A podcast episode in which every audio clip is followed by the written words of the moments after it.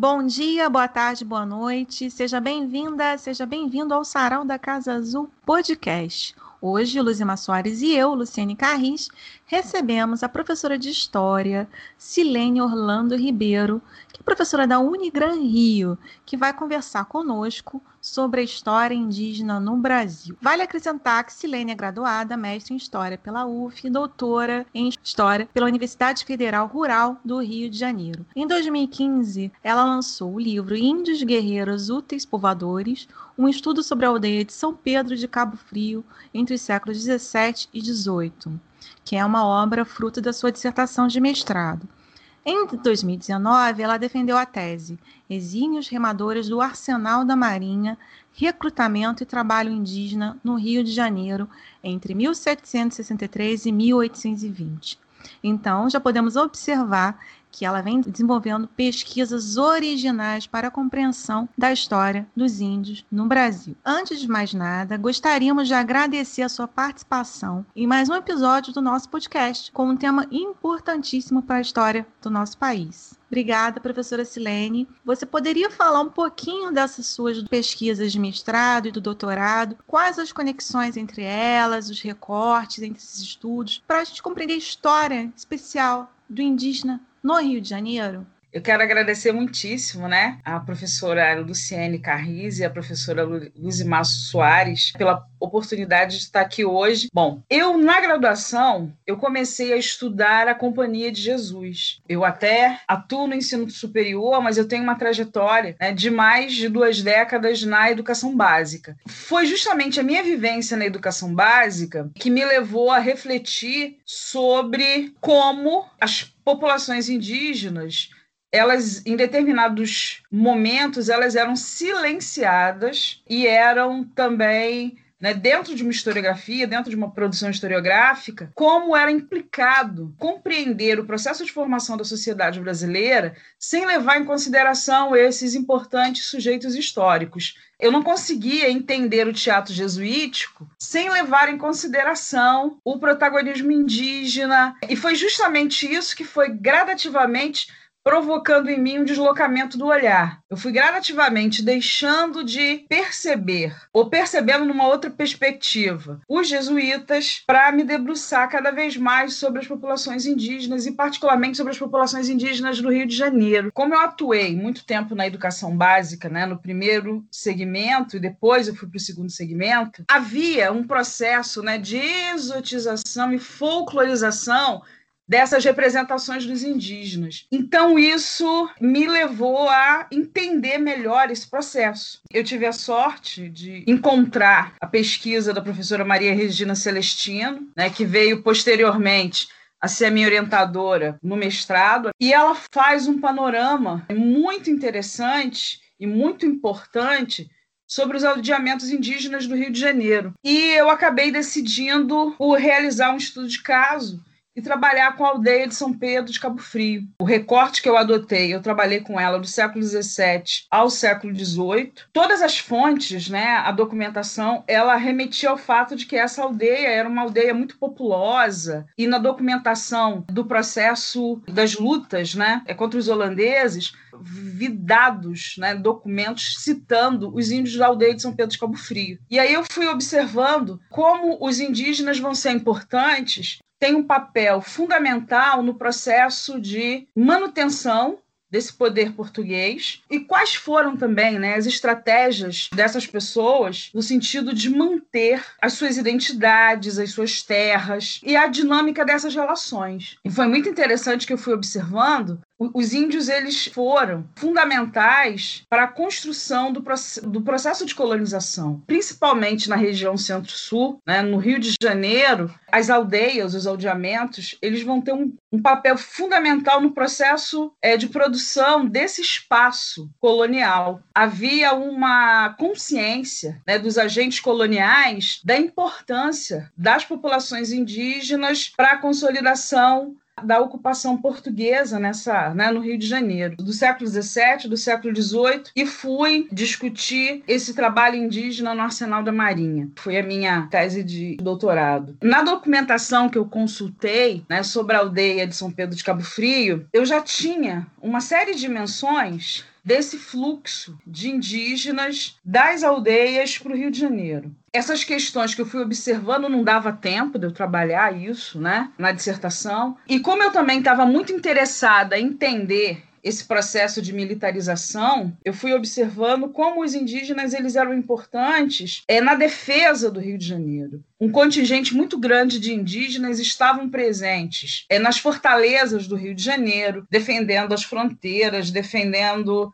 o porto do Rio de Janeiro. E é muito interessante porque o período que eu, que eu decidi estudar é o recorte que vai de 1763 a 1820. Eu trabalhei com diferentes momentos políticos e sistemas de governo e fui observando justamente isso. Como lá no século XIX, como é que a vinda da família real ela impacta o processo de recrutamento de índios para a Marinha, como é que se ganha uma legislação própria. Então, para a gente poder observar que durante muito tempo essa cidade do Rio de Janeiro ela tem uma população muito heterogênea e com uma forte presença indígena. Ao longo do processo da, de construção da pesquisa, eu fui observando esse duplo apagamento nos arquivos é muito difícil você encontrar conjuntos documentais ou fontes onde essa questão indígena está explícita. O saudoso professor João Monteiro, é como o professor José Bessa Freire, organizaram guias de fontes, né?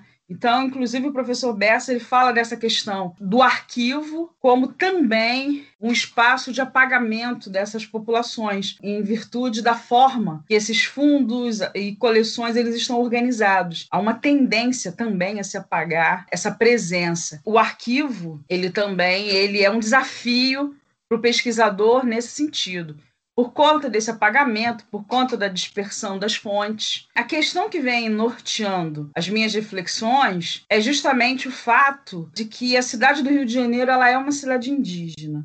Dependendo da perspectiva que se olha, existem possibilidades de você mapear essa cidade indígena, esse Rio de Janeiro indígena. A gente observa isso muito claramente no discurso das autoridades, dos agentes administrativos, são discursos que consolidam a ideia ou do desaparecimento ou do processo de acaboclamento né, e do desaparecimento né, dessas populações indígenas.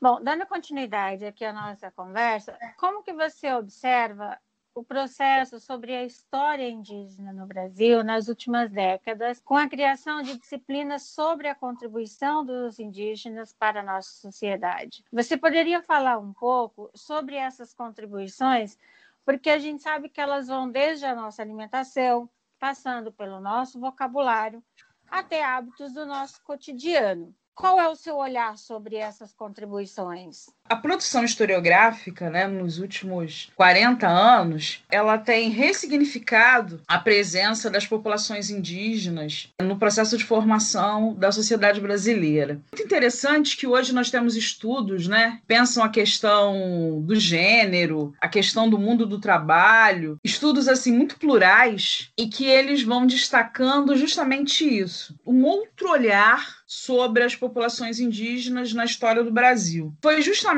o diálogo, as relações interdisciplinares da história com a antropologia que vão trazer um novo significado para esses processos históricos e um novo repertório conceitual para se dar conta disso os historiadores se viam é, muito marcados por aquela fala inicial do Van Argen que não era possível né, produzir história sobre as populações indígenas do Brasil, mas só etnologia. Hoje, é, nós temos um grupo muito significativo de pesquisadores, né, é, desenvolvendo estudos que são muito importantes para o entendimento da própria sociedade brasileira. Esses estudos eles ainda são muito restritos. Durante muito tempo, os próprios historiadores e historiadoras tiveram muito preconceito com a temática. E eu também percebo que durante muito tempo as próprias bases da historiografia né, brasileira contribuíram para esse processo. Toda essa discussão sobre decolonialidade decolonização, também vem contribuindo muito para o entendimento das populações indígenas numa outra perspectiva. A questão da lei, ela também é muito importante, porque a lei ela tornou obrigatória o ensino de história indígena no ensino fundamental, no ensino superior, mas a gente também tem um, um outro momento que antecede essa questão da lei, que é a própria Constituição de 1988. Ela é fruto das ações do movimento indígena. Temos uma série de demandas sociais, né, demandas políticas ela impacta de um modo muito positivo a sociedade, como se percebe e se representa essa população indígena. Essa produção historiográfica, ela também se transforma em função dessas mudanças que a sociedade brasileira estava vivenciando, porque se torna muito complicado né, manter um discurso de apagamento quando estava tão evidente que diferentes lideranças, diferentes grupos indígenas estavam lá muito atuantes buscando o direito de existir. E eu menciono a questão da Constituição de 1988, porque ao contrário, né, da Constituição anterior, ela justamente rompe com a ideia da assimilação ela vai justamente colocar a importância de valorizar essa diversidade, de, va de valorizar a cultura indígena e justamente negar essas políticas assimilacionistas que os governos anteriores vinham construindo e consolidando. Existe hoje um quantitativo muito grande de movimentos e, e um diálogo cada vez maior dessas populações indígenas com a universidade. Isso também é um elemento muito importante os contatos interculturais foram muito, muito trágicos. E a gente tem uma série de conhecimentos indígenas, saberes tradicionais, que vão ser apropriados nesse processo. Uma série de saberes tradicionais, conhecimentos dessas populações foram incorporados e são utilizados até hoje, né? Um exemplo que a gente precisa citar é justamente as rotas e esses caminhos coloniais que, na verdade, é, se fazem a partir desse conhecimento geográfico, esses saberes geográficos, eles são apropriados. A própria farmacopeia brasileira, né? A gente tem a utilização das plantas. Eu peguei uma documentação muito interessante no Arquivo Nacional sobre a criação né, de um jardim botânico e ele seria onde indígenas fariam cultivo dessas plantas. Na tese, eu falo sobre a marinha e, e acabei tendo que discutir a própria questão da construção naval, né, porque eu falava do arsenal. E aí eu fiquei muito impressionada como o processo de escolha de madeira, que a gente tem aqueles mitos da utilização da madeira do pau-brasil para tinturaria. Eu falo isso, eu falava sempre isso com os meus alunos. O uso da madeira, ela é fundamental. Até a primeira metade do século XIX, as embarcações elas são fundamentalmente de madeira. Posteriormente, que a gente vai ter o uso com estrutura metálica. Até a primeira metade do século XIX, eu tenho fundamentalmente embarcações que têm como matéria-prima madeira. Os saberes indígenas eles vão ser fundamentais no processo de formação de uma indústria naval, né, da construção naval no, no período colonial. Porque os indivíduos que escolhiam essas madeiras, que aparelhavam essas madeiras, eram indígenas.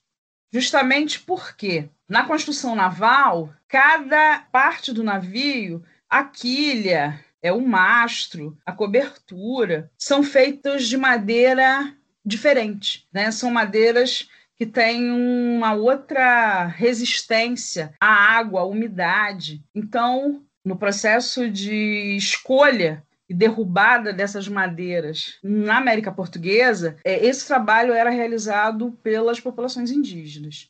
Né? Quando a gente fala do corte de pau-brasil, é um processo muito complexo que envolve um saber botânico. Né? Os indivíduos que eram designados para escolher, cortar e aparelhar, ou seja, essa madeira ela ia né, mais ou menos pronta para ser inserida no processo de construção das embarcações. Quem fazia isso eram indígenas. Então, isso tem a ver com um saber botânico. E esse saber botânico ele vai ser apropriado né, pelos portugueses né, nos arsenais e nas ribeiras, aqui na América Portuguesa, os carpinteiros de Machado eram indígenas, né, justamente por conta desse conhecimento da resistência das madeiras ao elemento hídrico. Fora isso, assim, a gente tem uma série de outros hábitos, por exemplo, o consumo de tubérculos, o cultivo. A Berta Ribeiro, ela tem um livro muito importante que é o Índio na Cultura Brasileira, onde a Berta Ribeiro ela faz uma discussão sobre esses saberes né, botânicos, geográficos. Grande parte desses saberes apropriados pelos europeus ao longo do processo de colonização,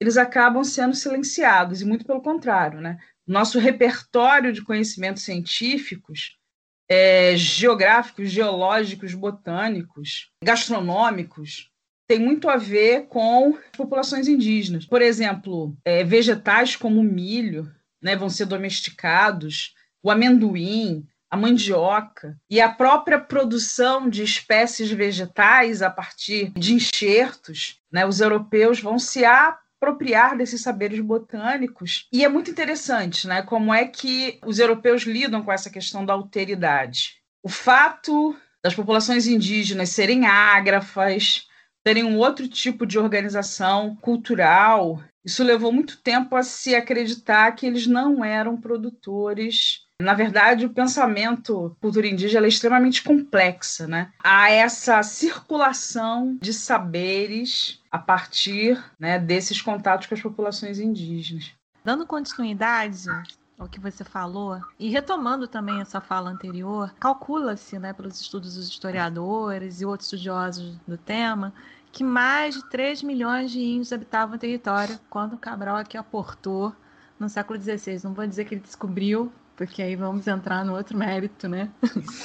então, ao longo dos séculos, séculos foram sendo dizimados.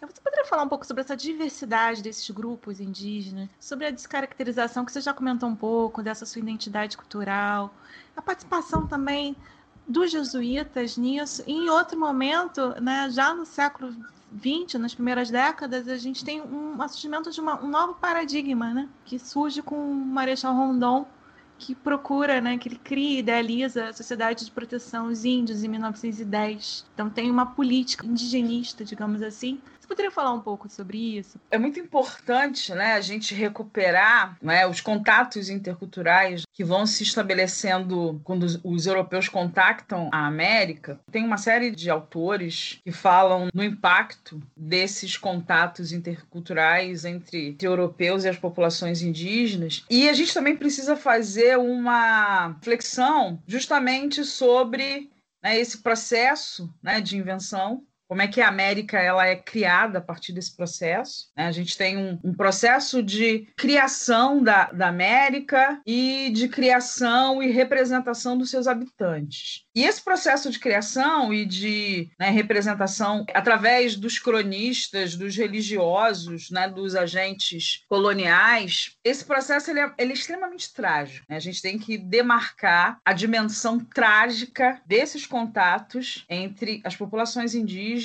é, e os europeus. Muitos estudos falam justamente do impacto, dos efeitos transformadores e trágicos das epidemias, né, nesse processo do processo de inserção dos indígenas no, no, nos projetos coloniais e na utilização dos diferentes grupos indígenas como no trabalho compulsório. A gente tem é que demarcar isso e uma, e uma série de violências que vão sendo construídas ao longo do processo é, de colonização. A historiografia sobre a temática indígena, ela não nega a violência, ela não nega essa dimensão profundamente trágica, e a historiografia vem também recuperando essas dimensões da resistência as diferentes formas de resistência que os indígenas construíram para lidar com o mundo colonial, que é um mundo perpassado pela tensão, pelo conflito, pela guerra, pelo processo de escravização. Então é muito importante a gente recuperar essa dimensão. E não seria possível a construção dessa sociedade colonial sem as alianças com os grupos indígenas.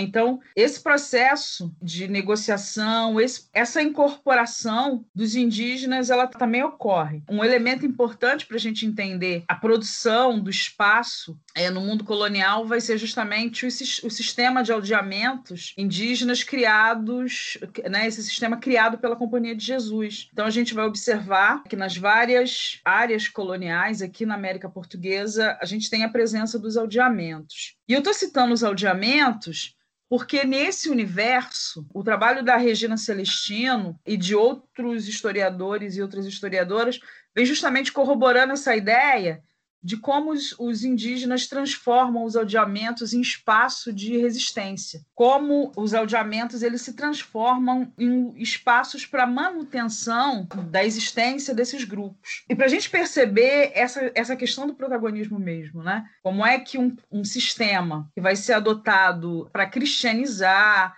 para civilizar, para inseri-los no, né, no mundo do trabalho, como é que o sistema de aldeamentos acaba ganhando outro significado. O SPI ele é fundado e de 1910 a 1967, ele vai ser responsável por condução das políticas indigenistas né, no Brasil. Nesse momento, a ideia que orienta a existência do SPI é garantir a existência é, dos indígenas, é, mas assimilá-los. A ideia era de integrá-los à sociedade né, nacional. O Rondon ele vai ter uma importância grande nesse processo, até porque, né, pela primeira vez se tem né, uma política indigenista pensada para as populações indígenas, mas é muito importante se pensar como uma ideia, né, como esse projeto político que norteia esse projeto é justamente a ideia de assimilação. Né? Durante muito tempo se acreditou que os indígenas eles deveriam ser incorporados à sociedade tradicional, abandonando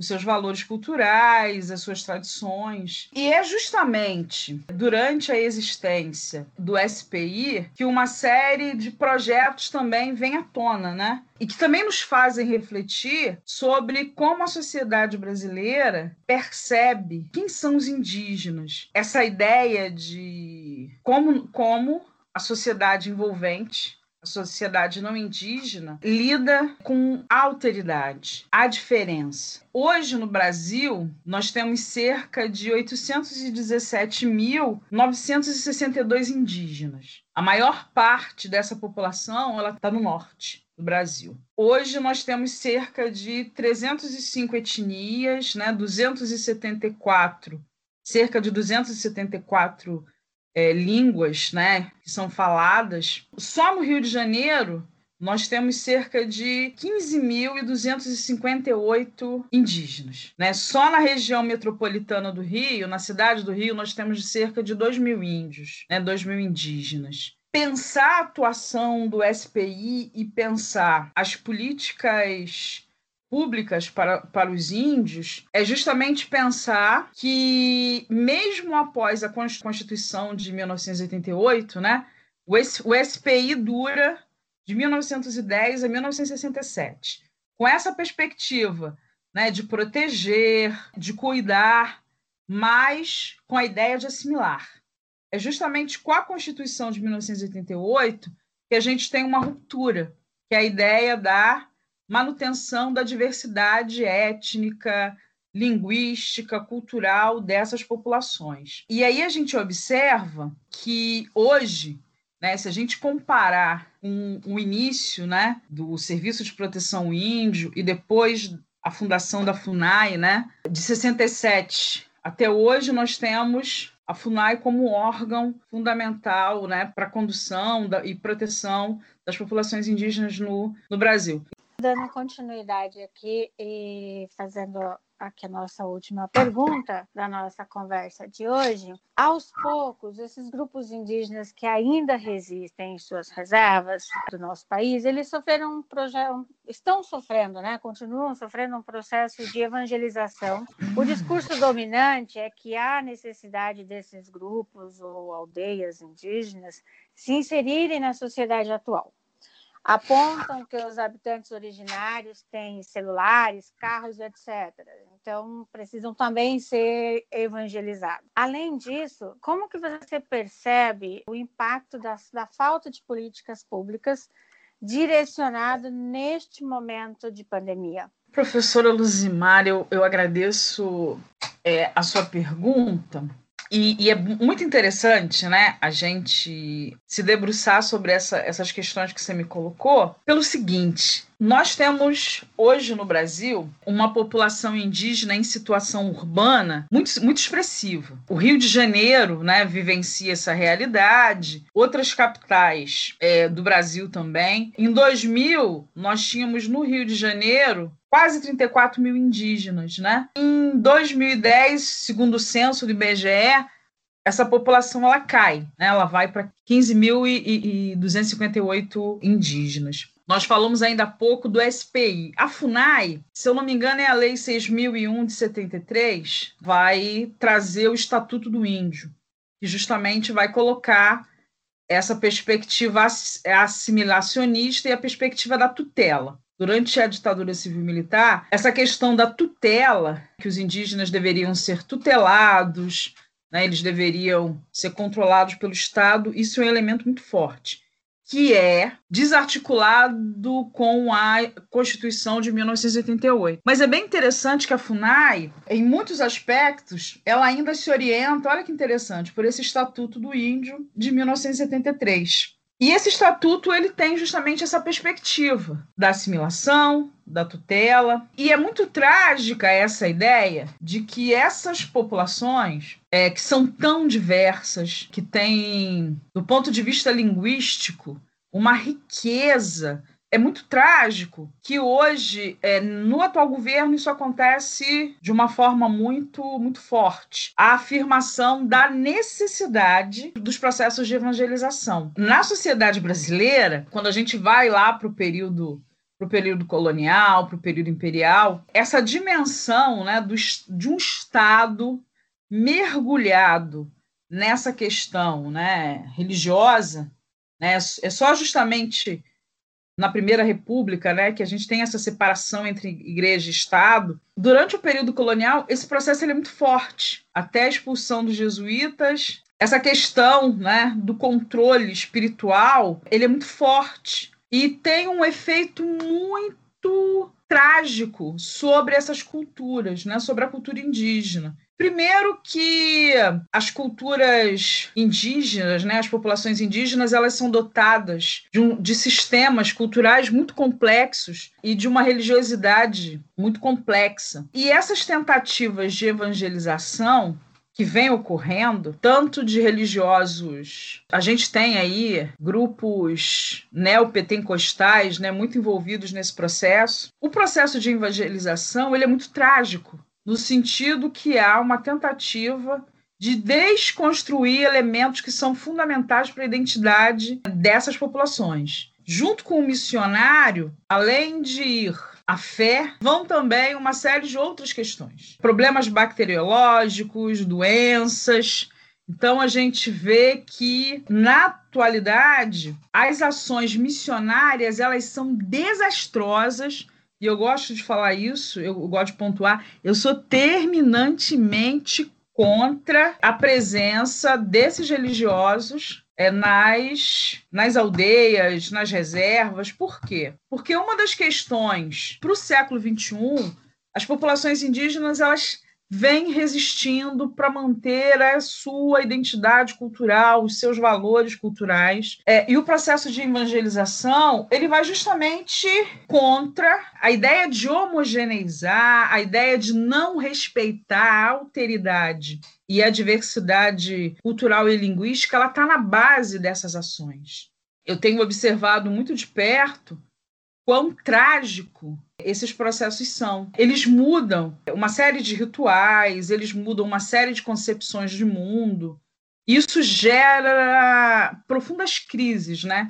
Para esses grupos. E é muito importante se fazer alguma coisa contra isso, né? A sociedade civil, né, a própria FUNAI, ela deveria ter uma posição é, diferente em relação a esses processos que são assim profundamente danosos, né? Na história desses contatos recentes tem sido, eu repito muito essa palavra, é muito, né? Esses contatos eles são trágicos. A gente tem, por exemplo, um órgão da Igreja Católica Apostólica Romana, vinculado à Igreja, que vem desenvolvendo um trabalho muito interessante, que é o CIMI. Né? O CIMI ele tem uma ação muito interessante por negar a necessidade de evangelizar, mas atuar no sentido de garantir né, que essa diversidade e do papel histórico né, dessas populações e a manutenção dessas culturas. A gente vem observando que um dos estados que vem vivendo uma situação muito dramática com essa crise sanitária no Brasil é justamente o Amazonas.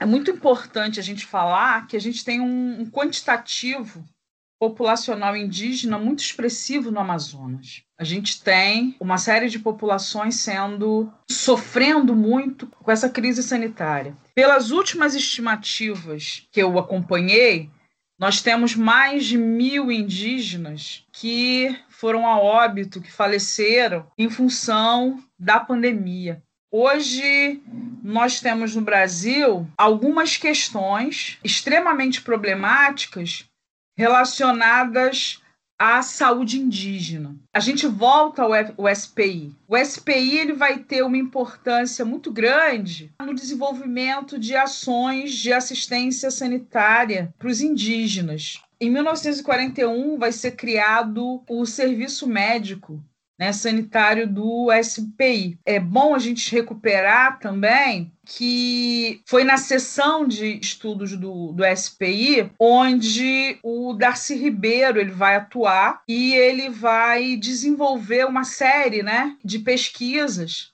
e é bem interessante que é a partir dessa ação né, do SPI que a gente tem uma construção de um panorama é, sobre as políticas assistência sanitária para os indígenas no Brasil. Hoje a gente tem, a gente está vivendo um processo muito, muito complicado, justamente de desconstrução dessa política de assistência sanitária aos indígenas nas décadas de 70 e 80, diferentes órgãos da sociedade civil vão se vincular a essas políticas de, de assistência sanitária. Eu até falei da questão do CIMI. No atual governo, a gente tem a tentativa de retomar práticas né, e projetos políticos da ditadura civil-militar, tanto relacionadas processo de homologação das terras, tanto relacionado a, a essa questão da manutenção da tutela. Um exemplo disso é essa política vacinal que foi desenvolvida agora. Havia uma restrição para que indígenas que estivessem em situação urbana fossem vacinados. Apenas os indígenas nas aldeias ou nas reservas poderiam ser vacinados a sociedade civil, uma série de outros órgãos é, fizeram uma enorme crítica ao governo e isso vem sendo reorganizado. Muitos indígenas em situação urbana já começaram a ser vacinados. A pandemia, ela é um flagelo também para as populações indígenas no Brasil, em virtude também da desmontagem do sistema é, de saúde. Esses ataques ao sistema público de saúde também interferem no processo de condução dessa assistência sanitária aos indígenas. Como eu falei antes, né, 64% da população indígena no Brasil ela está concentrada na região amazônica. E aí a gente observa que hoje essa população indígena na região amazônica, ela sofre com o agronegócio, com o garimpo e também com a ausência de políticas sanitárias para dar conta da pandemia eu posso dizer, assim, sem sombra de dúvidas, o que está acontecendo hoje, né, com essa ausência de políticas é, sanitárias consolidadas, a situação está sendo muito, muito trágica. E tem uma outra coisa, a questão é, da ação missionária. Um processo que a gente vem observando nos últimos tempos é a ação dos missionários construindo discursos anti-vacina, junto às populações indígenas. Então, isso também tem sido um grande problema em algumas regiões, aonde a vacina chega, muitos indígenas se recusam a receber a imunização, justamente por conta desse discurso religioso que veicula os malefícios né, da vacina. Então é muito, é muito importante, né, a gente mencionar como a pandemia tem sido assim fundamental nesse momento, né, como a pandemia tem é, sido muito, vamos dizer assim, muito danosa, muito dramática para as populações indígenas no Brasil. Bom, eu gostaria de agradecer a sua participação nesse episódio do podcast, né? E com alegria a gente fica sabendo que participamos do, do mês indígena, né? É, o Abril Indígena. De abril. Isso mesmo, Luciane. Muito obrigada, Silene. Professora Silene, foi um prazer conversar com você e parabéns pelo seu trabalho, pelo seu resgate. Obrigada. Eu fico muito feliz de poder participar do podcast. É sempre muito importante a gente recuperar essa relação que a sociedade brasileira tem com a sua ancestralidade indígena e as contribuições das populações indígenas para a sociedade brasileira. Então encerramos mais um episódio do podcast do Sarau da Casa Azul. Eu, Luciene Carris e Luzima Soares agradecemos a sua audiência e aguardamos você no próximo episódio. Até breve!